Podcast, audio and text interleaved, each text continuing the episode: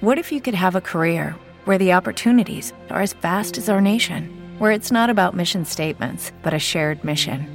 At U.S. Customs and Border Protection, we go beyond to protect more than borders from ship to shore, air to ground, cities to local communities. CBP agents and officers are keeping people safe.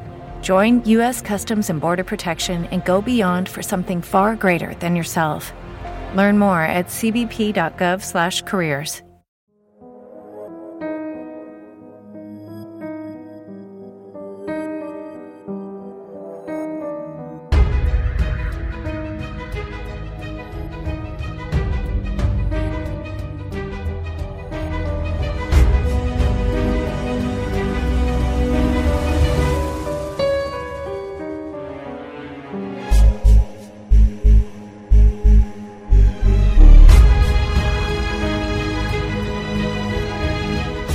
Conde de Montecristo, de Alexandre Dumas.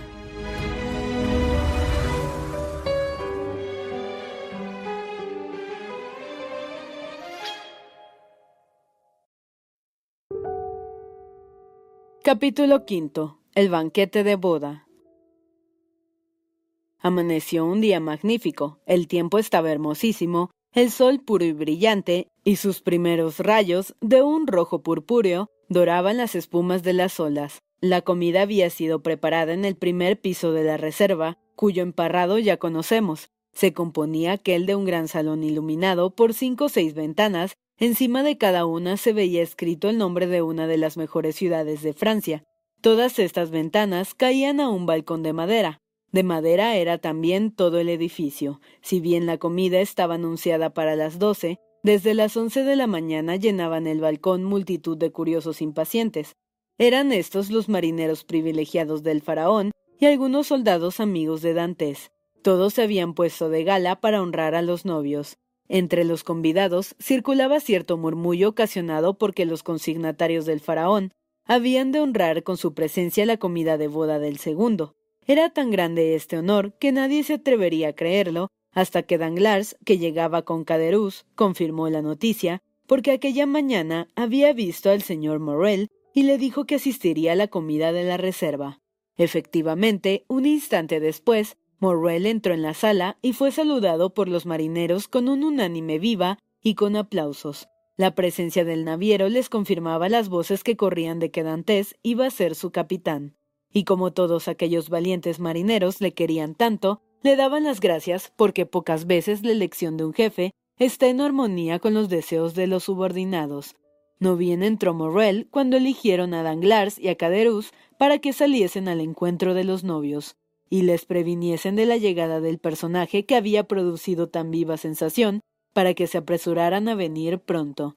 Danglars y Caderousse se marcharon enseguida, pero a los cien pasos vieron que la comitiva se acercaba. Esta se componía de cuatro jóvenes amigas de Mercedes, catalanas también, que acompañaban a la novia a quien daba el brazo Edmundo. Junto a la futura caminaba el padre de Dantes, y detrás de ellos venía Fernando con su siniestra sonrisa. Ni Mercedes ni Edmundo se dieron cuenta de esa sonrisa. Los pobres muchachos eran tan felices que solo pensaban en sí mismos y no tenían ojos más que para aquel hermoso cielo que los bendecía. Danglars y Caderousse cumplieron con su misión de embajadores y dando después un fuerte apretón de manos Edmundo, Danglars se fue a colocar al lado de Fernando y Caderousse al del padre de Dantes, objeto de la atención general. El anciano vestía una casaca de tafetán con grandes botones de acero tallados. Cubrían sus delgadas aunque vigorosas piernas unas medias de algodón que a la legua olían a contrabando inglés. De su sombrero apuntado pedían con pintoresca profusión cintas blancas y azules, se apoyaban en fin en un nudoso bastón de madera, encorvado por el puño como un péndulo antiguo. Parecía uno de los figurones que adornaban en 1796 los jardines de Luxemburgo y de las Tullerías. Junto a él habíase colocado, como ya hemos dicho, Caderuz, a quien la esperanza de una buena comida acabó de reconciliar con los Dantes. Caderuz conservaba un vago recuerdo de lo que había sucedido el día anterior, como cuando al despertar por la mañana nos representa la imaginación el sueño que hemos tenido por la noche. Al acercarse Danglars a Fernando, dirigió una mirada penetrante al amante desdeñado. este que caminaba detrás de los novios, completamente olvidado de Mercedes, que con ese egoísmo sublime del amor solo pensaba en Edmundo, Fernando, repetimos, pálido y sombrío, de vez en cuando dirigía una mirada a Marsella, y entonces un temblor convulsivo se apoderaba de sus miembros. Parecía como si esperase, o más bien previese, algún acontecimiento. Dantes vestía con elegante sencillez, como perteneciente a la marina mercante. Su traje participaba del uniforme militar y el traje civil, y con él y con la alegría y gentileza de la novia, parecía más alegre y más bonita. Mercedes estaba tan hermosa como una griega de Chipre o de Zeus, de ojos de ébano y labios de coral. Su andar gracioso y desenvuelto parecía de andaluza o de arceliana. Una joven cortesana quizá hubiera procurado disimular su alegría, pero Mercedes miraba a todos sonriéndose, como si con aquella sonrisa y aquellas miradas les dijese Puesto que son mis amigos, alégrense como yo, porque soy muy dichosa. Tan pronto como fueron divisados los novios desde la reserva, salió el señor Morrel a su encuentro, seguido de los marineros y de los soldados, a los cuales renovó la promesa de que Dante sucedería al capitán Leclerc. Al verle Edmundo, dejó el brazo de su novia y tomó el del naviero, que con la joven dieron la señal subiendo los primeros la escalera de madera que conducía a la sala del banquete. Padre mío, dijo Mercedes deteniéndose junto a la mesa. Usted a mi derecha, se lo ruego. A mi izquierda pondré al que me ha servido de hermano añadió con una dulzura que penetró como la punta de un puñal hasta lo más profundo del corazón de Fernando. Sus labios palidecieron, y bajo el matiz de su rostro fue fácil distinguir cómo se retiraba poco a poco la sangre para golparse al corazón. Dantes había hecho entre tanto lo mismo con Morrel, colocándole a su derecha, y con Danglars, que colocó a su izquierda, haciendo enseguida señas con la mano a todos para que se colocaran a su gusto. Ya corrían de mano en mano por todas las mesas los salchichones de Arlés, las brillantes langostas, las sabrosas ostras del norte, los exquisitos mariscos envueltos en su áspera concha, como la castaña en erizo, y las almejas que la gente meridional prefiere a las anchoas. En fin, toda esa multitud de entremeses delicados que arrojan las olas a las arenosas playas y los pescadores designan con el nombre genérico de frutos del mar. ¡Qué silencio! dijo el anciano saboreando un vaso de vino amarillo como el topacio que el tío Pánfilo acababa de traer a Mercedes. ¿Quién diría que aquí hay treinta personas que solo desean hablar? Bah, un marido no siempre está alegre, dijo Caderuz. El caso es, dijo Dantes, que soy en este momento demasiado feliz para estar alegre. Tiene razón, vecino, la alegría causa a veces una sensación extraña, que oprime el corazón casi tanto como el dolor. Danglars observaba a Edmundo, cuyo espíritu impresionable absorbía y devolvía toda emoción. ¿Qué? le dijo. ¿Teme algo? Me parece que todo marcha según sus deseos. Justamente es eso lo que me espanta, respondió Dantes. Me parece que el hombre no ha nacido para ser feliz con tanta facilidad. La dicha es como esos palacios de las Islas Encantadas, cuyas puertas guardan formidables dragones. Preciso es combatir para conquistar, y yo, a la verdad, no sé que haya merecido la dicha de ser marido de Mercedes. Marido, marido, dijo Caderuz riendo. Aún no, mi capitán. Haz de marido un poco y ya verás la que se arma. Mercedes se ruborizó. Fernando estaba muy agitado en su silla, estremeciéndose al menor ruido, y limpiándose las gruesas gotas de sudor que corrían por su frente como las primeras gotas de una lluvia de tormenta. A fe mía, vecino Caderuz, dijo Dantes, que no vale la pena que me desmienta por tan poca cosa. Mercedes no es aún mi mujer, tiene razón, y sacó su reloj, pero dentro de una hora y media lo será. Los presentes profirieron un grito de sorpresa, excepto el padre de Dantes, cuya sonrisa dejaba ver una fila de dientes bien conservados. Mercedes se sonrió sin ruborizarse, y Fernando apretó convulsivamente el mango de su cuchillo. Dentro de hora y media, dijo Danglars palideciendo también. ¿Cómo es eso? Sí, amigos míos, respondió Dantes. Gracias al señor Morrel, al hombre a quien debo más en el mundo después de mi padre, todos los obstáculos se han allanado. Hemos obtenido dispensa de las amonestaciones y a las dos y media el alcalde de Marsella nos espera en el ayuntamiento. Por lo tanto, como acaba de dar la una y cuarto, creo no engañarme mucho al decir que dentro de una hora y treinta minutos Mercedes se llamará la señora de Dantes. Fernando cerró los ojos una nube de fuego le abrazaba los párpados. Se apoyó sobre la mesa y a pesar de todos sus esfuerzos, no pudo contener un sordo gemido que se perdió en el rumor causado por las risas y por las felicitaciones de la concurrencia. A eso le llamo yo ser activo, dijo el padre de Dantes. Ayer llegó y hoy se casa. Nadie gana los marinos en actividad. Pero en las formalidades? preguntó tímidamente Danglars. ¿Y el contrato? El contrato le interrumpió Dantes riendo. El contrato está ya hecho. Mercedes no tiene nada, yo tampoco. Nos casamos en iguales condiciones. Con que ya se le alcanzará ni se habrá tardado en escribir el contrato ni costará mucho dinero. Esta broma excitó una nueva explosión de alegría y enhorabuenas. Con que, es decir, que esta es la comida de bodas, dijo Danglars. No, repuso Dantes, no la perderán por eso, pueden estar tranquilos. Mañana parto para París, cuatro de ida y cuatro de vuelta, y uno para desempeñar puntualmente la misión que estoy encargado. El primero de marzo estoy aquí y el verdadero banquete de bodas se aplaza para el dos. La promesa de un nuevo banquete aumentó la alegría hasta tal punto que el padre de Dantes, que al principio de la comida se quejaba del silencio, hacía ahora vanos esfuerzos para expresar sus deseos que Dios hiciera felices a los esposos. Dantes adivinó el pensamiento de su padre y se lo pagó con una sonrisa llena de amor.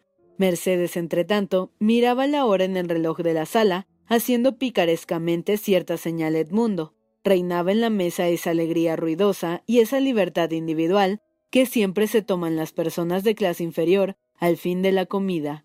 Los que no estaban contentos en sus sitios se habían levantado para ocupar otros nuevos. Todos empezaban ya a hablar en confusión y nadie respondía a su interlocutor, sino a sus propios pensamientos. La palidez de Fernando se comunicaba por minutos a Danglars, aquel sobre todo parecía presa de mil tormentos horribles. Había sido de los primeros en levantarse y se paseaba por la sala procurando apartar su oído de la algaraza, de las canciones y del choque de los vasos. Se acercó a él Caderuz en el momento en que Danglars, de quien parecía huir, acababa de reunírsele en un ángulo de la sala. En verdad, dijo Caderuz, a quien la amabilidad de Dantes y sobre todo el vino del tío Pánfilo habían hecho olvidar enteramente el odio que inspiró la repentina felicidad de Edmundo. En verdad que Dantes es un guapo mozo, y cuando le veo sentado junto a su novia, digo para mí que hubiera sido una lástima jugarle la mala pasada que intentaban ayer. Pero ya has visto, respondió Danglars, que aquello no pasó de una conversación. Ese pobre Fernando estaba ayer tan fuera de sí que me causó lástima al principio, pero desde que decidió asistir a la boda de su rival, no hay ya temor alguno. Caderuz miró entonces a Fernando, que estaba lívido. El sacrificio es tanto mayor, prosiguió Danglars, cuanto que la muchacha es de perlas. Diantre. Miren si es dichoso mi futuro capitán. Quisiera llamarme Dantes no más que por doce horas. Vámonos, dijo en este punto con dulce voz Mercedes, Acaban de dar las dos y las dos y cuarto nos esperan. Sí, sí, contestó Dantes, levantándose inmediatamente. Vamos, repitieron a coro todos los convidados. Fernando estaba sentado en el antepecho de la ventana, y Danglars, que no le perdía de vista un momento, le vio observar a Dantes con inquieta mirada, levantarse como por un movimiento convulsivo y volver a desplomarse en el sitio donde se hallaba antes. Se oyó en aquel momento un ruido sordo como de pasos recios voces confusas y armas, ahogando las exclamaciones de los convidados e imponiendo a toda la asamblea el silencio del estupor. El ruido se oyó más cerca, en la puerta resonaron tres golpes, cada cual miraba a su alrededor con asombro. En nombre de la ley. gritó una voz sonora. La puerta se abrió al punto, dando paso a un comisario con su faja y a cuatro soldados y un cabo. Con esto la inquietud sucedió el terror. ¿Qué se ofrece? preguntó Morrel avanzando hacia el comisario, a quien conocía. Sin duda vienen equivocados. Si ha sido así, señor Morel, respondió el comisario. Crea que pronto se deshará la equivocación. Entre tanto, y por muy sensible que me sea, debo cumplir con la orden que tengo. ¿Quién de ustedes, señores, se llama Edmundo Dantes? Las miradas de todos se volvieron hacia el joven, que muy conmovido, aunque conservando toda su dignidad, dio un paso hacia adelante y respondió Soy yo, caballero. ¿Qué me quiere? Edmundo Dantes, repuso el comisario, en nombre de la ley está preso. Preso yo, dijo Edmundo, cuyo rostro se cubrió de una leve palidez. Preso yo, pero ¿por qué? Lo ignoro, caballero, ya lo sabrá en el primer interrogatorio al que será sometido. El señor Morrel comprendió que nada podía intentarse. Un comisario con su faja no es ya un hombre, es la estatua de la ley, fría, sorda y muda. El viejo, por el contrario, se precipitó hacia el comisario. Hay ciertas cosas que nunca podrá comprender el corazón de un padre o de una madre. Rogó, suplicó, pero ruegos y lágrimas fueron inútiles. Sin embargo, su desesperación era tan grande que el comisario al fin se conmovió. Tranquilícese, caballero, le dijo. Quizás se habrá olvidado su hijo de alguno de los requisitos que exigen la aduana o la sanidad. Yo así lo creo. Cuando se hayan tomado los informes que se desean, le pondrán en libertad. ¿Qué significa esto? preguntó Caderus frunciendo el entrecejo y mirando a Danglars que aparentaba sorpresa. ¿Qué sé yo? respondió Danglars. Como tú veo y estoy perplejo sin comprender nada de todo ello. Caderus buscó con los ojos a Fernando, pero éste había desaparecido. Toda la escena de la víspera se le representó entonces con todos sus pormenores. Aquella catástrofe acababan de arrancar el velo que el embriaguez había echado entre su entendimiento y su memoria. Oh, dijo con voz ronca. ¿Quién sabe si esto será el resultado de la broma que hablaba ayer Danglars? En ese caso desgraciado de usted, porque es muy triste broma, por cierto. ¿Ya viste que rompí aquel papel? balbuceó Danglars. No lo rompiste, lo arrugaste y lo arrojaste a un rincón. Calla. Tú estabas borracho. ¿Qué es de Fernando? ¿Qué sé yo? Habrá tenido que hacer, pero en vez de ocuparte de él, consolemos a esos pobres afligidos. Efectivamente, durante la conversación, Dantes había dado la mano sonriendo a sus amigos y después de abrazar a Mercedes se había entregado al comisario diciendo Tranquilícense, pronto se reparará el error y probablemente no llegará a entrar a la cárcel. Oh, seguramente, dijo Danglars, que como ya hemos dicho, se acercaba en ese momento al grupo principal. Dantes bajó la escalera precedido del comisario de policía y rodeado de soldados. Un coche los esperaba a la puerta y subió a él seguido de los soldados y del comisario. La portezuela se cerró y el carruaje tomó el camino de Marsella. Adiós, Dantes. Adiós, Edmundo. exclamó Mercedes desde el balcón, donde salió desesperada. Adiós, Dantes. Adiós, Edmundo. exclamó Mercedes desde el balcón donde salió desesperada. El preso escuchó este último grito, salido del corazón doliente de su novia como un sollozo, y asomando la cabeza por la ventanilla del coche, le contestó hasta la vista, Mercedes. Y en esto desapareció por uno de los ángulos del fuerte de San Nicolás. Espéreme aquí, dijo el naviero. Voy a tomar el primer carruaje que encuentre. Corro a Marsella y le traeré noticias suyas. Sí, sí, vaya, exclamaron todos a un tiempo. Vaya y vuelva pronto. A esta segunda marcha siguió un momento de terrible estupor en todos los que se quedaban. El anciano y Mercedes permanecieron algún tiempo sumidos en el más profundo abatimiento pero al fin se encontraron sus ojos y reconociéndose por dos víctimas heridas del mismo golpe, se arrojaron en brazos uno del otro. En todo este tiempo, Fernando de vuelta a la sala, bebió un vaso de agua y fue a sentarse en una silla. La casualidad hizo que Mercedes, al desasirse del anciano, cayese sobre una silla próxima a aquella donde él se hallaba, por lo que Fernando, por un movimiento instintivo, retiró hacia atrás la suya. Ha sido él, dijo Caderousse a Danglars, que no perdía de vista el catalán. Creo que no, respondió Danglars. Es demasiado tonto. En todo caso, suya es la responsabilidad. Y del que se lo aconsejó, repuso Caderus. Ah, si fuese uno responsable de todo lo que inadvertidamente dice. Sí, cuando lo que se dice inadvertidamente trae desgracias como esta. Mientras tanto, los grupos comentaban de mil maneras el arresto de Dantes. Y usted, Danglars, dijo una voz, ¿Qué piensa de este acontecimiento? Yo, respondió Danglars, creo que traería algo de contrabando en el faraón. Pero si así fuera, usted lo sabría, Danglars. ¿No es usted el responsable? Sí, pero no lo soy sino de lo que viene en factura. Lo que sé es que traemos algunas piezas de algodón tomadas en Alejandría en casa de Pastret y en Esmirna en casa de Pascal. No me pregunte nada más. Oh, ahora recuerdo, murmuró el pobre anciano al oír esto. Ahora recuerdo, ayer me dijo que traía una caja de café y otra de tabaco. Ya lo ve, dijo Danglars. Eso será sin duda. Durante nuestra ausencia los aduaneros habrán registrado el faraón y lo habrán descubierto. Casi insensible hasta el momento, Mercedes dio al fin rienda suelta a su dolor. Vamos, vamos, no hay que perder la esperanza, dijo el padre de Dantes sin saber siquiera lo que decía. Esperanza, repitió Danglars. Esperanza, murmuró Fernando. pero esta palabra le ahogaba. Sus labios agitaron sin articular ningún sonido. Señores, gritó uno de los invitados que se había quedado en una de las ventanas. Señores, un carruaje. Ah, es el señor Morrel. Valor. Sin duda trae buenas noticias. Mercedes y el anciano salieron al encuentro y se reunieron con él en la puerta. El señor Morrel estaba sumamente pálido. ¿Qué hay? exclamaron todos a un tiempo. Ay, amigos míos, respondió Morrel moviendo la cabeza. La cosa es más grave de lo que nosotros suponíamos. Señor, exclamó Mercedes, es inocente. Lo creo, respondió Morrel, pero le acusan. ¿De qué? preguntó el viejo Dantes. De gente bonapartista. Aquellos de nuestros lectores que hayan vivido en la época de esta historia recordarán cuán terrible era en aquel tiempo tal acusación. Mercedes exhaló un grito y el anciano se dejó caer en una silla. Oh, murmuró Caderuz, me has engañado, Danglars, y al fin hiciste lo de ayer, pero no quiero dejar morir a ese anciano y esa joven, y voy a contárselo todo. Calla, infeliz, exclamó Danglars agarrando de la mano a Caderuz. Calla, o no respondo de ti.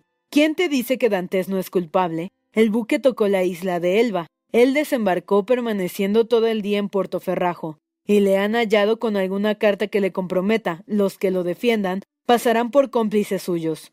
Con el rápido instinto del egoísmo, Caderus comprendió lo atinado de la observación, miró a Danglars con admiración y retrocedió dos pasos. Esperemos, pues, murmuró. Si esperemos, dijo Danglars. Si es inocente, le pondrán en libertad. Si es culpable, no vale la pena comprometerse por un conspirador. Vámonos, no puedo permanecer aquí por más tiempo. Sí, ven, dijo Danglars, satisfecho al alejarse acompañado. Ven y dejemos que salgan como puedan de ese atolladero.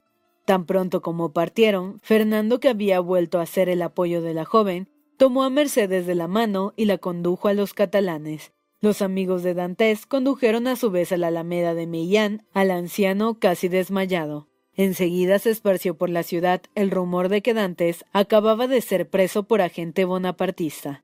¿Quién lo hubiera creído, mi querido Danglars? dijo el señor Morrel, reuniéndose a este y a Caderuz con el camino a Marsella, a donde se dirigían apresuradamente para adquirir algunas noticias directas de Edmundo por el sustituto del procurador del rey, el señor Bilford, con quien tenían algunas relaciones.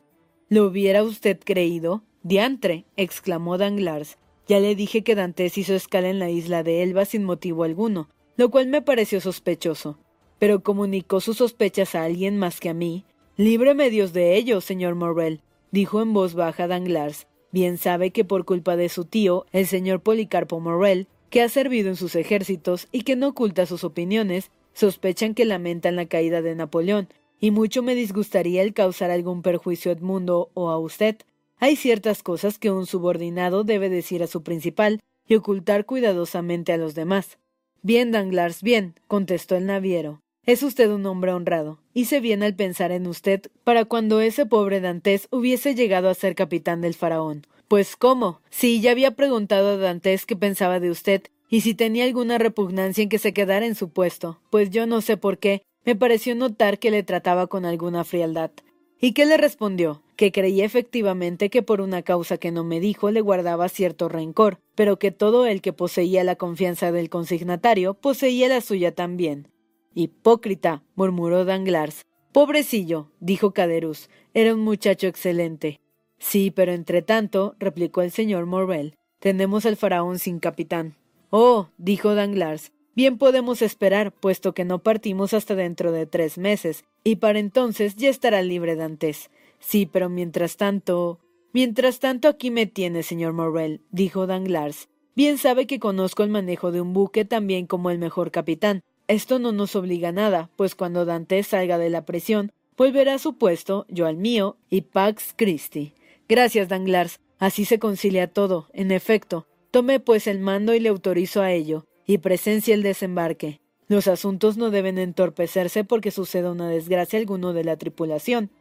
Sí, señor, confíe en mí, y podré ver al pobre Edmundo. Pronto le diré, Danglars, voy a hablar al señor de Villefort y a influir con él en favor del preso pues bien sé que es un realista furioso, pero aunque realista y procurador del rey, también es hombre y no le creo de muy mal corazón. No, repuso Danglars, pero me han dicho que es ambicioso y entonces. En fin, repuso Morrel suspirando. Allá veremos.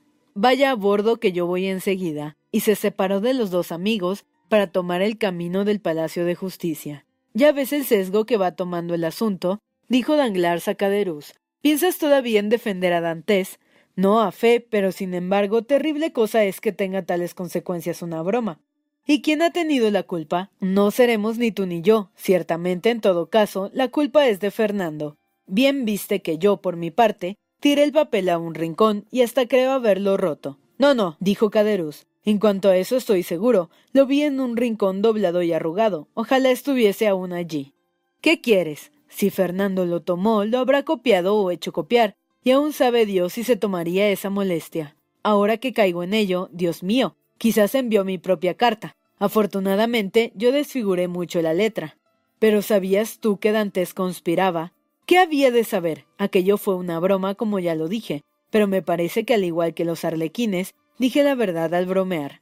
Lo mismo da, replicó Caderus. Yo, sin embargo, daría cualquier cosa porque no ocurriera lo que ha ocurrido, o por lo menos por no haberme metido en nada. Ya verás cómo por esto nos sucede también a nosotros alguna desgracia, Danglars. En todo caso, la desgracia caerá sobre el verdadero culpable, y el verdadero culpable es Fernando y no nosotros. ¿Qué desgracia quieres que nos sobrevenga? Vivamos tranquilos, que ya pasará la tempestad. Amén, dijo Caderus, haciendo una señal de despedida a Danglars y dirigiéndose a la alameda de Mellán, moviendo la cabeza y hablando consigo mismo, como aquellas personas que están muy preocupadas con sus pensamientos. Magnífico, murmuró Danglars. Las cosas toman el giro que yo esperaba.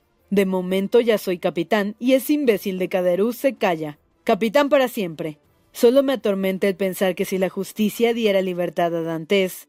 Oh no, añadió sonriendo con satisfacción. La justicia es la justicia, y en ella confío. Y dicho esto, saltó a una barca y dio orden al barquero para que le condujera a bordo del faraón, a donde, como ya recordará el lector, le había citado el señor Morrel.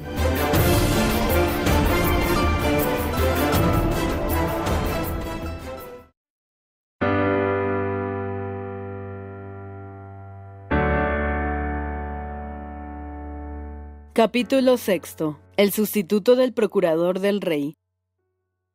En la calle de Grand Cours, lindando con la fuente de las medusas, en una de esas contiguas casas de arquitectura aristocrática, edificadas por Puget, se celebraba también en el mismo día y en la misma hora un banquete de bodas, con la diferencia de que en lugar de ser los personajes y anfitriones gente del pueblo, marineros y soldados pertenecían a la más alta sociedad de Marsella. Tratábase de antiguos magistrados que habían dimitido sus empleos en tiempo del usurpador, antiguos oficiales desertores de sus filas para pasarse a las del ejército del conde, y jóvenes de ilustre alcurnia, todavía poco elevados a pesar de lo que habían sufrido, ya por el odio hacia aquel a quien cinco años de destierro debían convertir en un mártir y quince de restauración en un dios. Se hallaban sentados a la mesa y la conversación chispeaba impulsos de todas las pasiones de la época, pasiones tanto más terribles y encarnizadas en el mediodía de Francia, cuanto que al cabo de quinientos años los odios religiosos venían a añadirse a los odios políticos. El emperador, rey de la isla de Elba, que después de haber sido soberano en una parte del mundo, reinaba sobre una población de cinco a seis mil almas, y después de haber oído gritar ¡Viva Napoleón! Por ciento veinte millones de vasallos, en diez lenguas diferentes, era tratado así como un hombre perdido sin remedio para Francia y para el trono.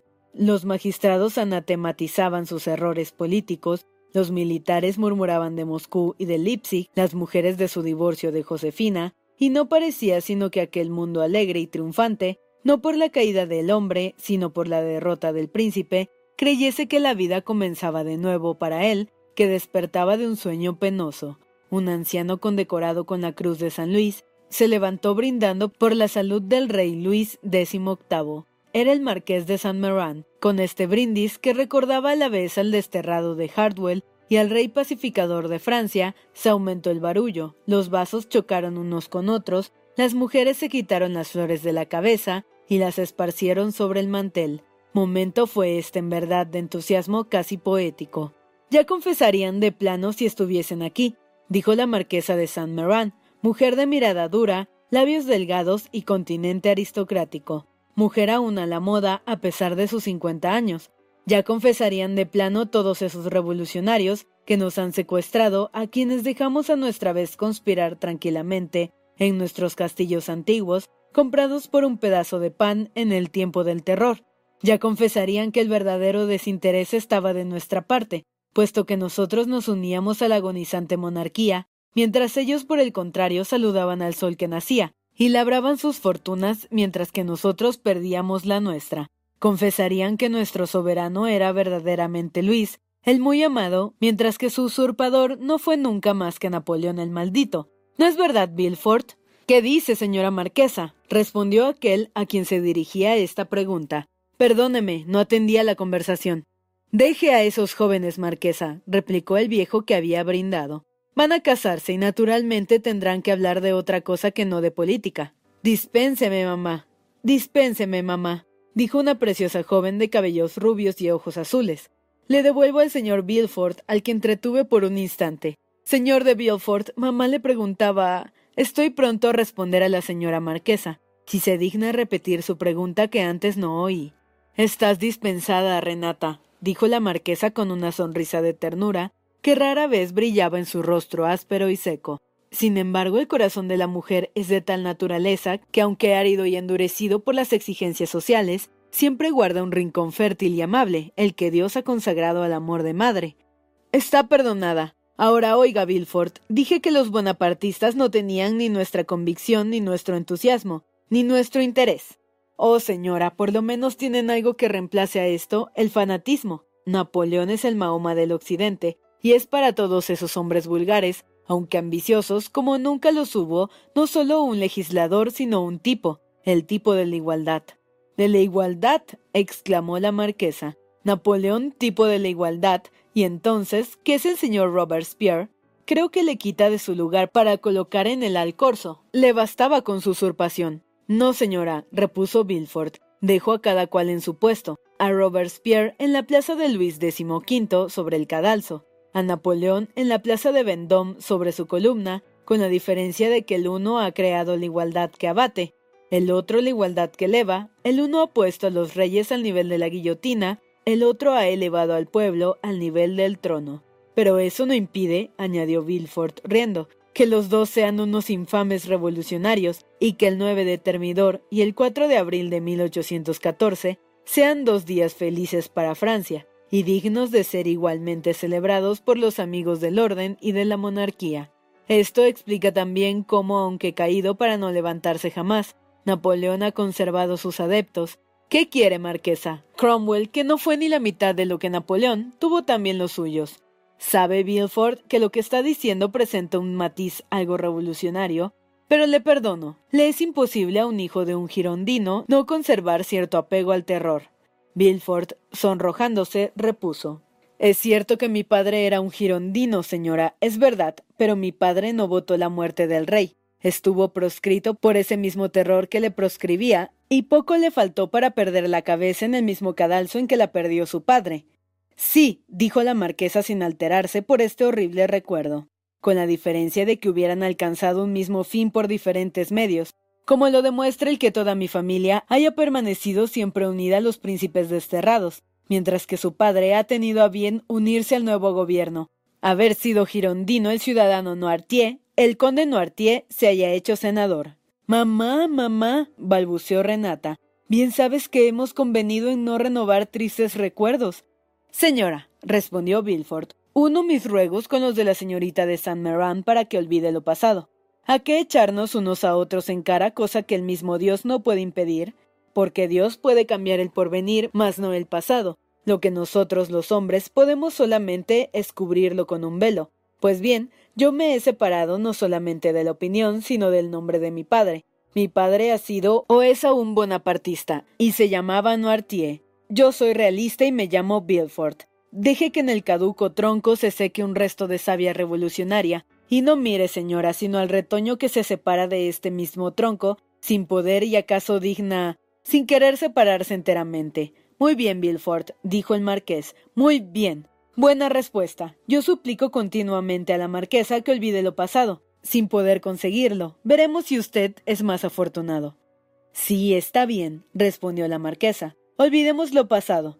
No deseo otra cosa, más por lo menos que Bilford sea inflexible en adelante.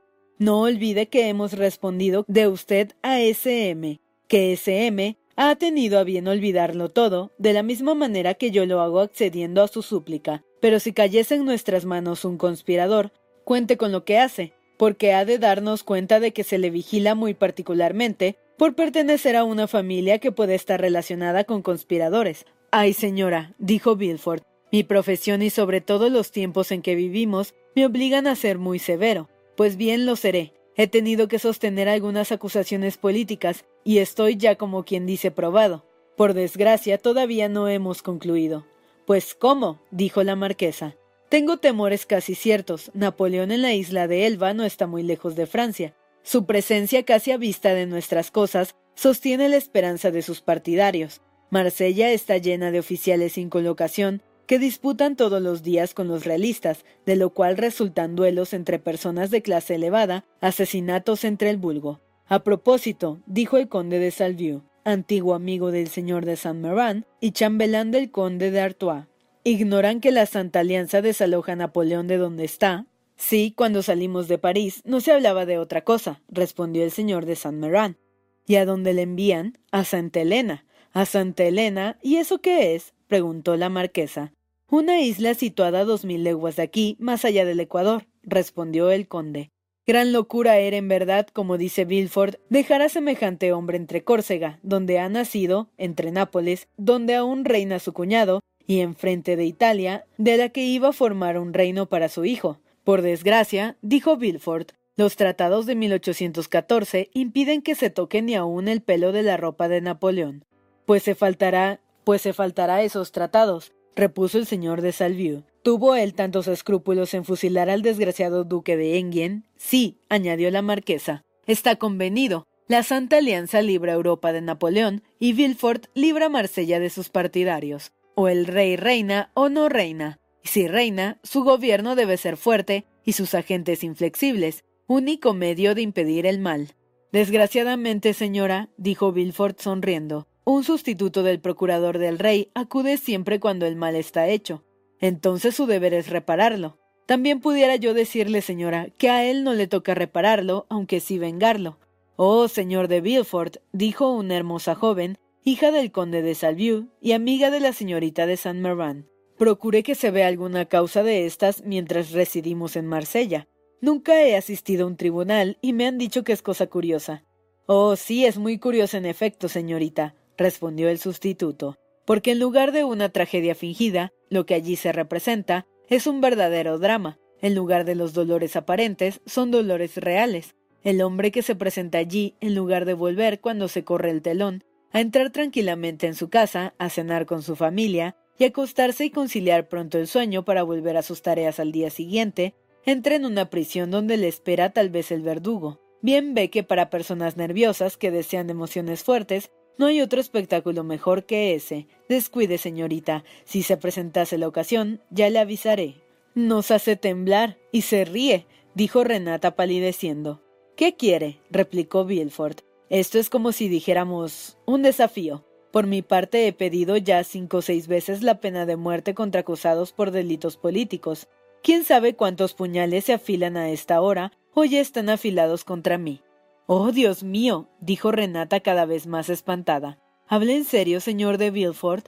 Lo más en serio posible, replicó el joven magistrado sonriéndose, y con los procesos que desea esta señorita para satisfacer su curiosidad, y yo también deseo para satisfacer mi ambición, la situación no hará sino agravarse. Piensa que esos veteranos de Napoleón, que no vacilaban en acometer ciegamente al enemigo, en quemar cartuchos o en cargar a la bayoneta, Vacilarán en matar a un hombre que tienen por enemigo personal, cuando no vacilaron en matar a un ruso o a un austriaco o a un húngaro a quien nunca habían visto. Además, todo es necesario porque a no ser así, no cumpliríamos con nuestro deber.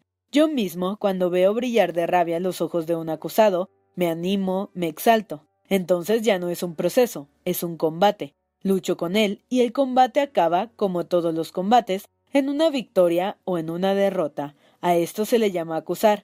Estos son los resultados de la elocuencia. Un acusado que se sonriera después de mí replica que haría creer que hablé mal, que lo que dije era pálido, flojo, insuficiente. Figúrese, en cambio, qué sensación de orgullo experimentará un procurador del rey cuando, convencido de la culpabilidad del acusado, debe inclinarse bajo el peso de las pruebas y bajo los rayos de su elocuencia. La cabeza que se inclina caerá inevitablemente. Renata profirió una exclamación. Eso es saber hablar, dijo uno de los invitados. Ese es el hombre que necesitamos en estos tiempos, añadió otro. Cuando estuvo inspiradísimo, querido Bilford, indicó un tercero, fue cuando esa última causa. ¿No recuerda? La de aquel hombre que asesinó a su padre. En realidad primero lo mató usted que el verdugo. Oh, para los parricidas no debe haber perdón, dijo Renata. Para esos crímenes no hay suplicio bastante grande, más para los desgraciados reos políticos. Para los reos políticos mucho menos aún, Renata, exclamó la marquesa, porque el rey es el padre de la nación, y querer destronar o matar a un rey es querer matar al padre de treinta y dos millones de almas. También admito eso, señor Bilford, repuso Renata, si me promete ser indulgente con aquellos que le recomiende yo. Descuide, dijo Bilford con una sonrisa muy tierna. Sentenciaremos juntos. Hija mía, dijo la marquesa, atiende tú a tus frusilerías caseras y deja a tu futuro esposo cumplir con su deber. Hoy las armas han cedido su puesto a la toga, como dice cierta frase latina. Sedant arma togae, añadió Bilford inclinándose. No me atrevería a hablar en latín, prosiguió la marquesa. Me parece que estaría más contenta si fueses médico, replicó Renata. El ángel exterminador, aunque ángel me asusta mucho. Qué buena es, murmuró Bilford con una mirada amorosa. Hija mía, añadió el marqués, el señor Bilford será médico moral y político de este departamento. El cargo no puede ser más honroso, y así hará olvidar el que ejerció su padre, añadió la incorregible marquesa. Señora, repuso Bilford con triste sonrisa, ya he tenido el honor de decirle que mi padre abjuró los errores de su vida pasada, que se ha hecho partidario acérrimo de la religión y del orden, realista y acaso mejor realista que yo, pues lo es por arrepentido y yo lo soy por pasión. Dicha frase, para juzgar Bilford del efecto que producía, miró alternativamente a todos lados, como hubiera mirado en la audiencia su auditorio tras una frase por el estilo. Exactamente, querido Bilford, repuso el conde de Salvieux. Eso mismo decía yo anteayer en las Tullerías, al mismo tiempo que se admiraba de este enlace singular entre el hijo de un girondino y la hija de un oficial del ejército del conde, mis razones le convencieron. Luis XVIII profesa también el sistema de fusión, y como nos hubiese escuchado sin nosotros saberlo, salió de repente y dijo Bilford, repare que no pronunció el apellido Noirtier, sino que recalcó el de Bilford. Bilford hará fortuna. Además de pertenecer en cuerpo y alma a mi partido, tiene experiencia y talento. Pláceme que el marqués y la marquesa de San Merán le concedan la mano de su hija, y yo mismo se lo aconsejaría de no habérmelo ellos consultado y pedido mi autorización.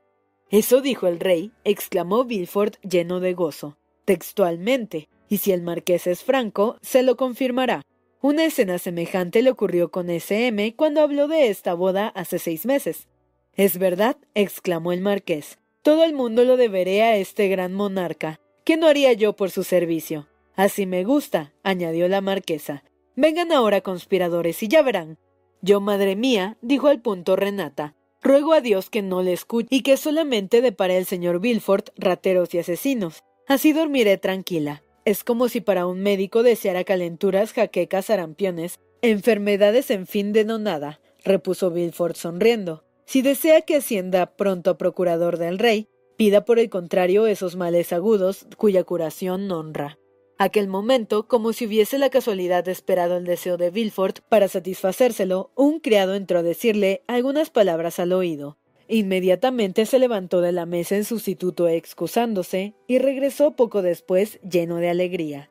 Renata le contemplaba amorosa, porque en aquel momento Villefort, con sus ojos azules, su pálida tez y sus patillas negras, estaba en verdad apuesto y elegante. La joven parecía pendiente de sus labios como en espera de que explicase aquella momentánea desaparición. A propósito, señorita, dijo al fin Bilford, no quería tener por marido a un médico, pues sepa que tengo siquiera con los discípulos de Esculapio, frase la usanza de 1815, una semejanza, y es que jamás puedo disponer de mi persona, y hasta que de su lado me arranque en el mismo banquete de bodas. ¿Y para qué? le preguntó la joven un tanto inquieta.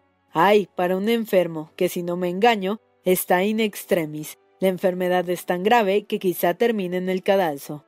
Dios mío. exclamó Renata palideciendo. En verdad, dijeron a coro todos los presentes. Según parece, se acaba de descubrir un complot bonapartista. ¿Será posible? exclamó la marquesa. He aquí lo que dice la delación, y leyó Bilford en voz alta. Un amigo del trono y de la religión previene al señor procurador del rey que un tal Edmundo Dantes, segundo del faraón, que llegó esta mañana de Esmirna, después de haber tocado en Nápoles y en Puerto Ferrajo, ha recibido de Murat una carta para el usurpador, y de éste otra carta para la Junta Bonapartista de París. Fácilmente se tendrá la prueba de su delito prendiéndole porque la carta sellará en su persona, o en casa de su padre, o en algún camarote a bordo del faraón. Pero esta carta, dijo Renata, además de ser un anónimo, no se dirige a usted, sino al procurador del rey. Sí, pero con la ausencia del procurador, el secretario que abre sus cartas abrió esta, me mandó a buscar, y como no me encontraron, dispuso inmediatamente el arresto del culpable. ¿De modo que está preso el culpable? preguntó la marquesa. Diga mejor el acusado, repuso Renata. Sí, señora, y conforme a lo que hace unos instantes tuve el honor de decirle, si damos con la carta consabida, el enfermo no tiene cura. ¿Y dónde está este desdichado? le preguntó Renata. En mi casa. Pues corra, amigo mío, dijo el marqués. No descuide por nuestra causa el servicio de S.M. Oh, Bilford, balbuceó Renata juntando las manos. Indulgencia, hoy es el día de nuestra boda. Bilford dio una vuelta a la mesa y apoyándose en el respaldo de la silla de la joven, le dijo Haré cuanto me sea posible, querida Renata, pero si no mienten las señas, si es cierta la acusación, me veré obligado a cortar esta mala hierba bonapartista. Se estremeció Renata al oír la palabra cortar, porque la hierba en cuestión tenía una cabeza sobre los hombros. Va, dijo la marquesa. No se preocupe por esta niña, Bilford, ya se irá acostumbrando. Diciendo esto, presentó al sustituto una mano descarnada que él besó, aunque con los ojos clavados en Renata, como si le dijese Su mano es la que beso, o la que quisiera besar ahora. Malagüero, murmuró Renata. ¿Qué bobadas son esas? le contestó su madre. ¿Qué tiene que ver la salud del Estado con tu sentimentalismo o con tus manías? Oh, madre mía, murmuró Renata. Disculpe a esa mala realista, señora marquesa, dijo Bilford. Yo, en cambio, le prometo cumplir con mis obligaciones de sustituto de procurador del rey a, conciencia, es decir, con voz de severidad. Pero al decir estas palabras, las miradas que Hurtadillas dirigía a su novia le decían a ésta Tranquilízate, Renata. Por su amor seré indulgente. Renata le pagó estas miradas con una tan dulce sonrisa que Bilford salió de la estancia lleno de alborozo.